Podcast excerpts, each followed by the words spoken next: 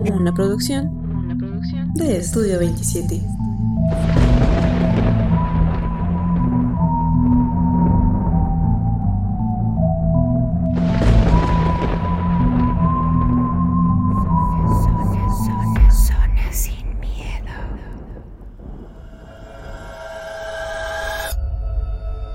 Hola a todos, sean nuevamente bienvenidos a Zona Sin Miedo, un programa hecho por y para ustedes. Como cada martes me acompaña mi hermano Sheva. Sheva, ¿cómo estás? Bien, otra vez estamos aquí en su podcast, banda, agradeciendo que pues nos siguen enviando historias, nos siguen compartiendo. Y este queremos recordarles que el live va a ser el día 5 de, de, ah, noviembre, ¿no, DJ? Sí, es este próximo sábado 5 de noviembre. Lo tenemos planeado iniciar así como los anteriores, alrededor de las 9 de la noche, para que todos nos acompañen. Ya en estos días sale el evento en Facebook para que también inviten a, a más personas. Ya saben que entre más se sumen, pues mejor sale esto.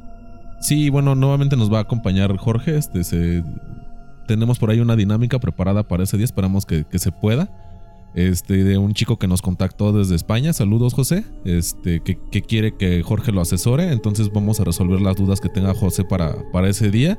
Y también tenemos otra invitada, pero este, necesitamos que nos confirme que va a ser una persona que aparentemente nos comentó que sabe leer el tarot. Entonces, para que nos platique un poquito de todo lo que lo que conlleva ¿no? este mundo de, del tarot. Ya trajimos unas invitadas igual, pero este, bueno, pues esta, esta persona es de, de Puebla, entonces todavía falta que nos confirme. Y pues esperemos que, que inviten a más gente para que pues, fluyan las dudas ¿no? que, que hay con esta religión. Sí, si ustedes conocen a alguien que tenga dudas en cuanto a la religión de Jorge o en cuanto al tarot, pues es el momento de que le vayan pasando el programa para que vaya pues externando sus dudas, nos las pueden mandar de una vez o en el mismo día pues las vamos a estar resolviendo. Ya saben, compartan todo esto con las personas que ustedes crean que son las indicadas para escucharnos. ¿Y qué te parece si nos vamos con la primera historia de las dos que traemos el día de hoy? Sí, bueno, en esta ocasión va a ser un audio de la plática que tuve con mi familia. Esta anécdota yo ya se las había comentado a, a, mis amigos, incluido a, a DJ, eh, el cual es, pues, bueno, lo van a escuchar ustedes. A uno de mis tíos le hicieron un trabajo a, a su hijo y pues por medio de una persona que aparentemente tiene el don de curar por medio de un ente, una, una entidad le dicta qué hacer, este, curaron a mi primo. Entonces pues lo escuchamos y ahorita lo, lo platicamos.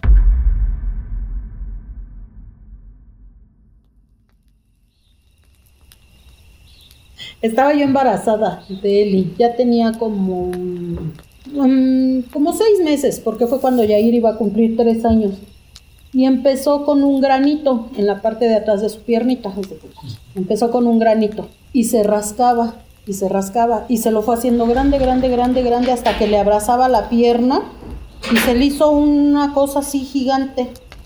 Y la verdad yo en México lo llevé a cuanto doctor te, te, te ocurra, lo llevé particular, en ese entonces teníamos seguro, lo llevé al seguro, ya sabes, te dan la pinche cita para dos meses este, lo llevé al infantil de ahí de la villa, de ahí me mandaron al hospital de la piel y lo estuve llevando mucho tiempo y, mm, mm. y en ese entonces Ruth trabajaba en la secundaria en Ocotlán, ajá, en Ocotlán, y tenía una compañerita que era secretaria. Y, y Ruth por esa compañerita conoció, un día le platicó que su hermano curaba. Y Ruth me dijo un día, Fíjate que conozco a un señor que cura. Y mi mamá, pues como mi mamá creía mucho en esas cosas, me dijo, mi mamá le pidió de favor al señor que venga a proteger la casa y va a venir tal día, ¿por qué no traes a Yair y pues, que lo ve? Y sí, venimos exclusivamente a eso. Y el señor ya vino como a las 10 de la noche, más o menos, como a las 10 de la noche llegó. Y ya este me dijo el señor, a ver, tráiganme al niño. Pero ya era una cosa, o sea, lo que le empezó un granito, ya era del cuello para abajo, era un grano ya ahí. Este, y me dice, y ya el señor lo vio y me dijo, ¿qué le pasó? Y yo, pues, pues no sé. Y me dijo, híjole señora, ya lo empezó a ver y me dijo, no, dice, la verdad, ¿cómo puede ser la gente tan, tan mala? Dice, su hijo tiene no un trabajo. Dice, su hijo tiene un trabajo bien fuerte. Y yo, ¿en serio? Y me dijo, sí. Y, y yo hasta la fecha le digo a la gente que es increíble. Me recetó una pomadita.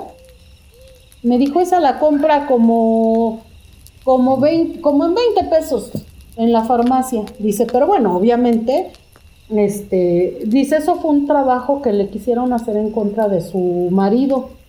Porque, pues, como dice la gente, ¿dónde te puede doler? ¿Qué te puede doler más que un hijo? Entonces el Señor lo empezó a curar que con veladoras blancas y me decía, yo le decía, es que yo no puedo venir cada ocho días de México. Y me decía, no, no se preocupe, yo le voy a dar una lista, usted compra las cosas y tal día, a tal hora en específico, usted va a hacer lo que yo le diga porque yo voy a trabajar desde aquí. Y sí, duramos como nació Eli y duramos como un año, más, o menos, curando a Yair. Y prendía yo mis veladoras, hacía lo que el Señor me decía, este, lo bañaba con lo que él me decía, le compraba la pomada que ciertamente al día de hoy la hincha pomadita cuesta 25 pesos. En ese entonces me costaba 10 pesos cuando yo traté allá ir en tantos doctores, me mandaban hasta pomadas especializadas que le tenía que mandar a hacer. Y no le hacían ni madres. Y con la pomadita de 10 pesos y lo que el señor le hizo, ahorita Yair no tiene ni marca. En verdad. ¿Y era como varicela o, qué tipo de marcas era tenía? Mm. Era como una infección. Era y una infección porque se le hacía pus. No, no varicela, era sí, no, como... No, no, no era como varicela que le, ay, ya se lo curaste y se le Como cuando te rascas, te rascas, te rascas y te vas haciendo así una roncha. Ah, ya. Jair tenía una roncha de la, del cuello para abajo. Era una roncha. No, no era varicela. Todo como, ¿no? Como si fuera lepra. Ajá. ¿Te acuerdas los tiempos de la lepra? Así era. así era. E, era una lepra lo que tenía él. Porque nosotros íbamos al hospital de la piel donde tratan a los leprosos. Sí. ¿Y en algún momento ustedes eh, supusieron quién, qué persona hizo el trabajo? ¿O nada más fue como tanta energía negativa? Digo, pues, usted diga.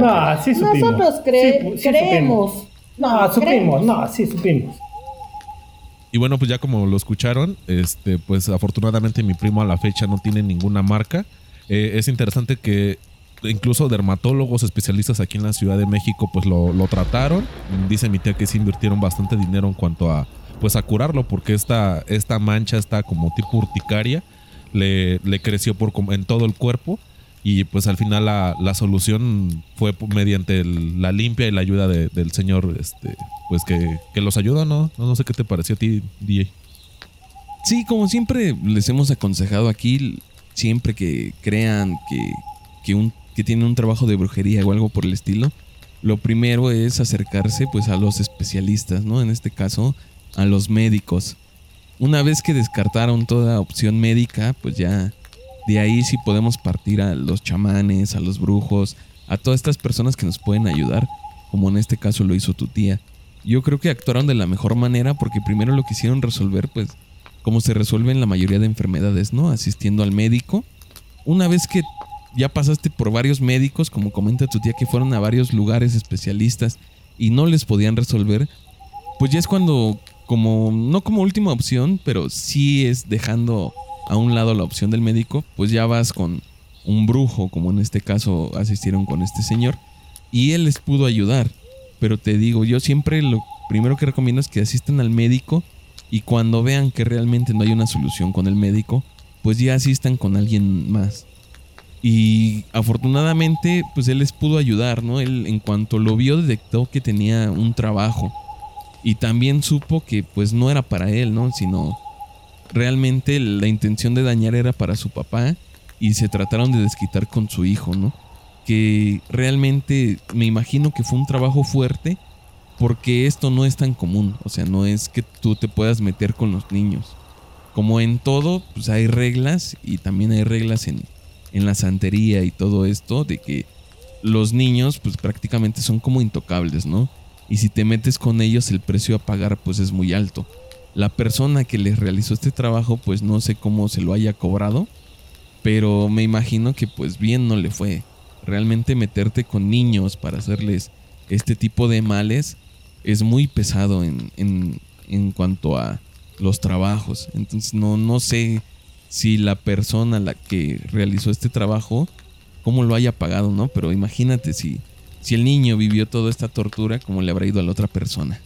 Sí, como Jorge también nos lo llegó a comentar, que la, la persona que hace el trabajo realmente es el puente quien solicita el trabajo es quien lleva la carga y el, pago de esta, pues esta negatividad o este daño que quiere hacer.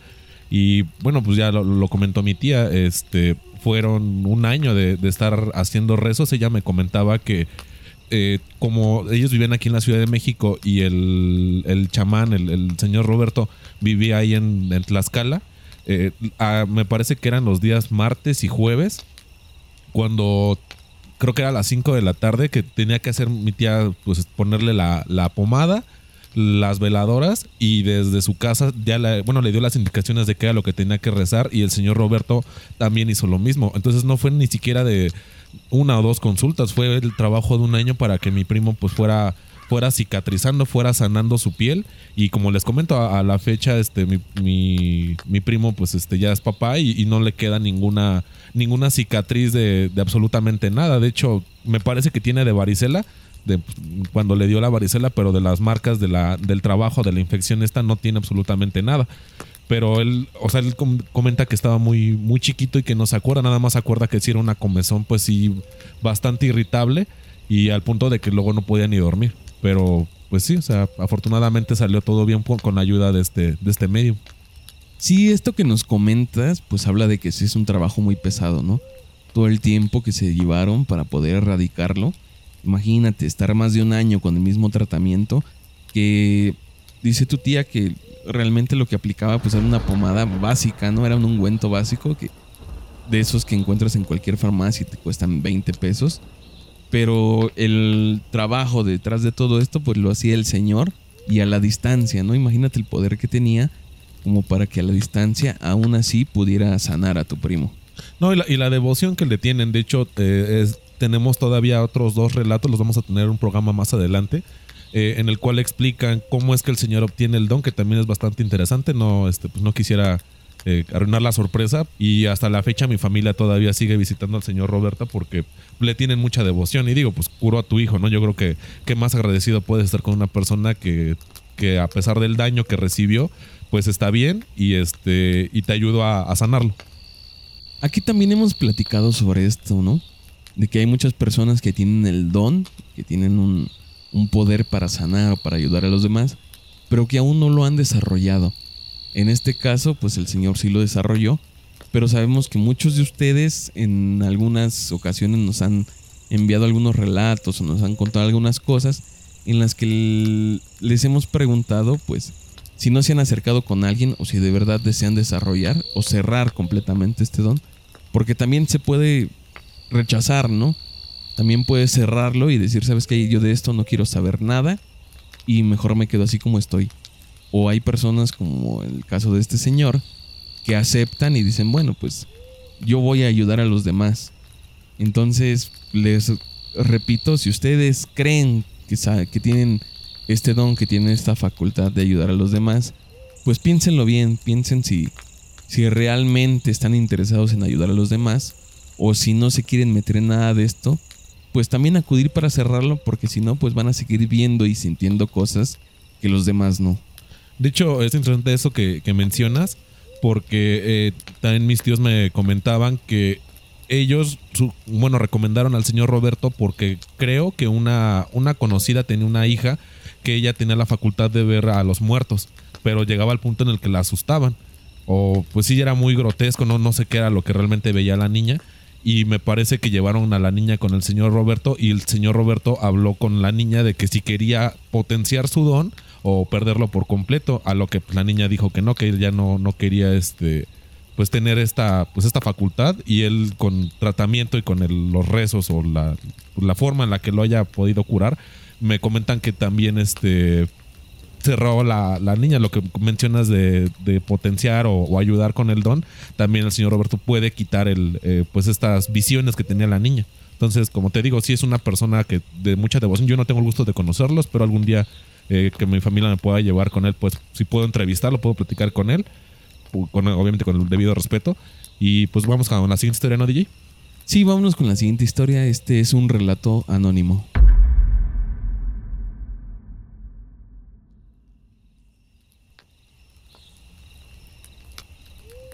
Cuando iba a visitar a mis primas, en la sala tenían un reloj de pared, de esos de péndulo que suenan cada hora. Ese sonido era muy lúgubre y daba miedo. Se notaba que era muy antiguo. Yo sentía mucha curiosidad por ese reloj, pero por pena nunca me atreví a preguntarles a mis primas. Al paso del tiempo, mi tía y su hermana fallecieron. En la casa solo quedó viviendo mi primo. Ocasionalmente lo visitaba. En una de esas visitas, entre plática y plática, me contó la historia del reloj. Cuenta que mínimo tenía unos 150 años de antigüedad, ya que le había pertenecido a la familia por varias generaciones. Este reloj era muy especial, puesto que tenía una historia muy especial para ellos. Cabe aclarar que ese reloj suena cada hora una vez y cuando son las 12 del día o de la noche, suena tres veces. También avisa y se descontrola cuando alguien de la familia muere. El abuelo les contaba que cuando murió su papá, empezó a sonar descontroladamente, pero que no le pusieron atención. E incluso cuando supuestamente lo apagaban, ya que tiene una llave que al girarla se bloquea la cuerda del mecanismo, seguía funcionando. Volvió a suceder con la bisabuela, pero hasta allí creían que solo era una coincidencia. Ellos no sabían de dónde había conseguido el bisabuelo ese reloj. Esto siguió sucediendo con la abuela y con un hermano del abuelo. Fue ahí cuando ya le prestaron atención y se dieron cuenta que no era una coincidencia. E incluso sonaba aunque la persona o familiar no estuviera ahí.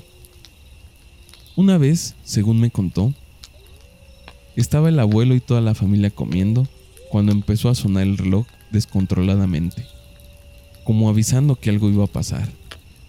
Entonces, el abuelo se levantó de la mesa y asustado les dijo a todos que una sobrina estaba muy enferma en el hospital. Como a los cinco minutos de esto, sonó el teléfono. Les acababan de avisar que la sobrina del abuelo había fallecido. Todos se quedaron callados y tristes. Lo mismo pasó cuando murió el abuelo, una tía y por último, la mamá de mi primo. Él me contó que cuando murió su mamá, se turnaban para ir a cuidarla al hospital junto con mis primas. Esa noche le sugirieron que se fuera a descansar, ya que él había estado velando toda la noche anterior y lo veían muy cansado.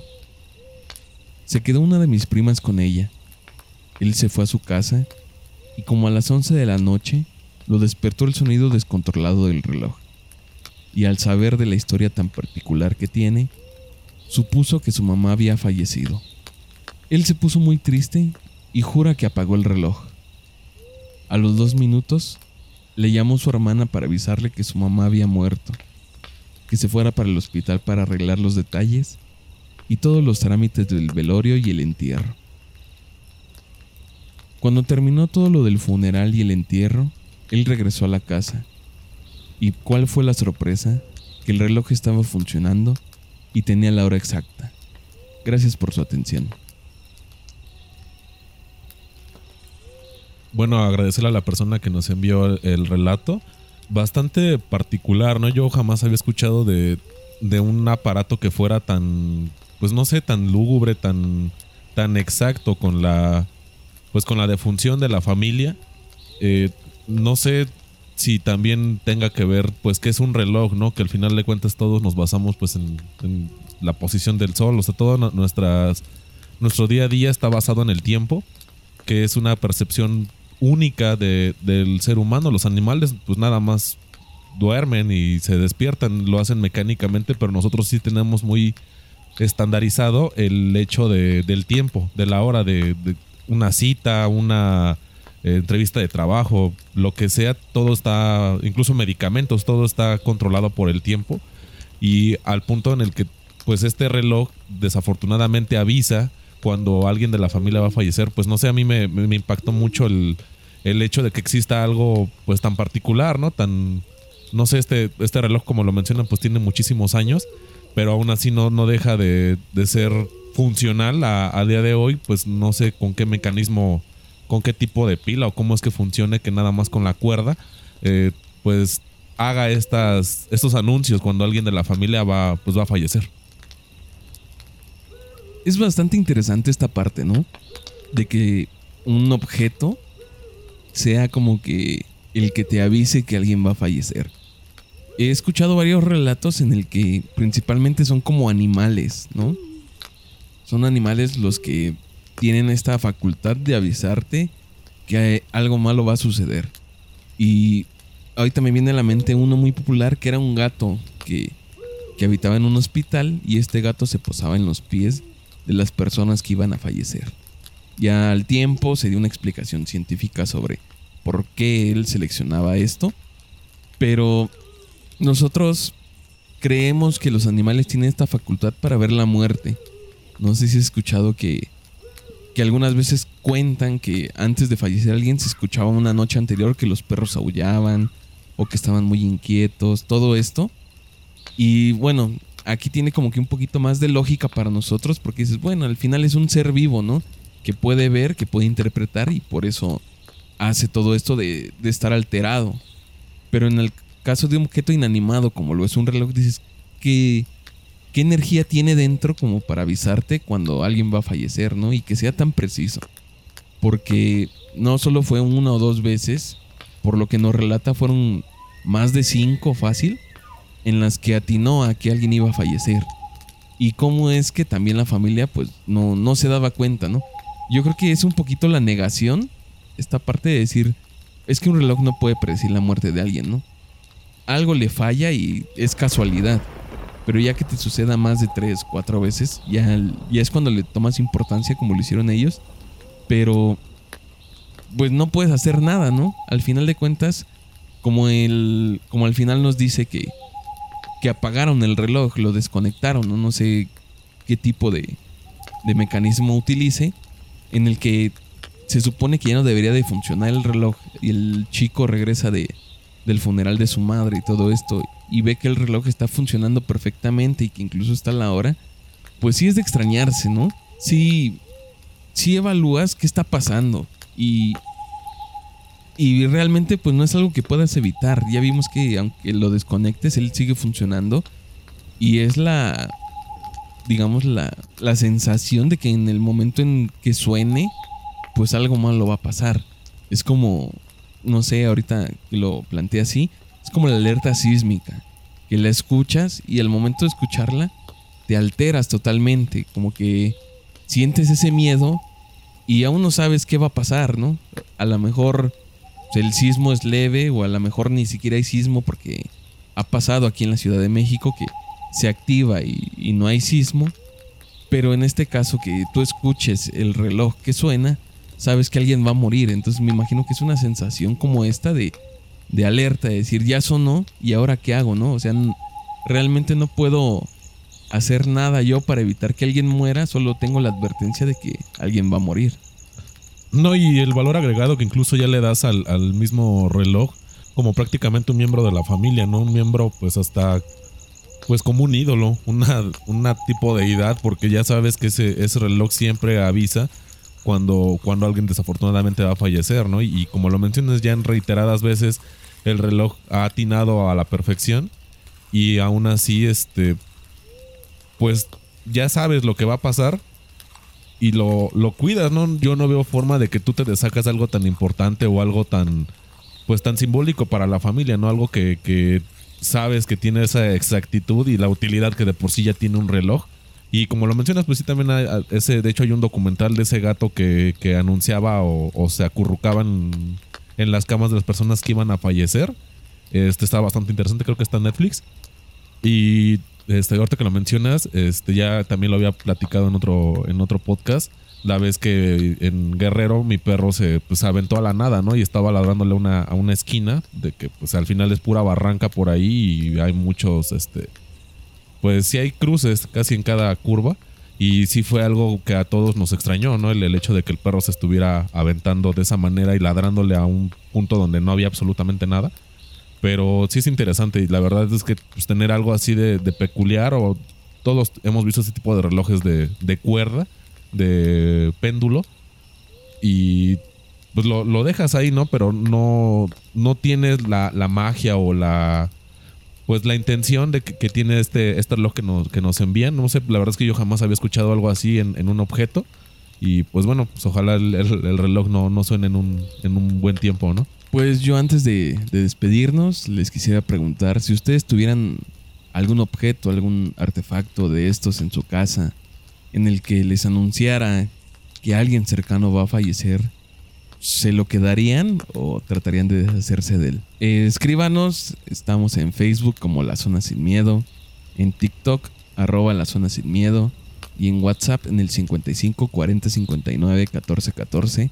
Ahí escríbanos su respuesta. Si ustedes tuvieran algún objeto que predice la muerte de algún familiar, de alguien cercano, ¿se lo quedarían o tratarían de deshacerse de él? Yo en lo personal me lo quedaría. Pero bueno, esperemos que nos envíen sus, respuestas. Y también queríamos eh, hacerles la invitación. Este, vamos a sacar un nuevo podcast. Se llama Prepárate para la chamba. Este podcast va eh, encaminado a personas, a jóvenes de 14 a tal vez 20 años que todavía no, este, no deciden qué es lo que quieren estudiar.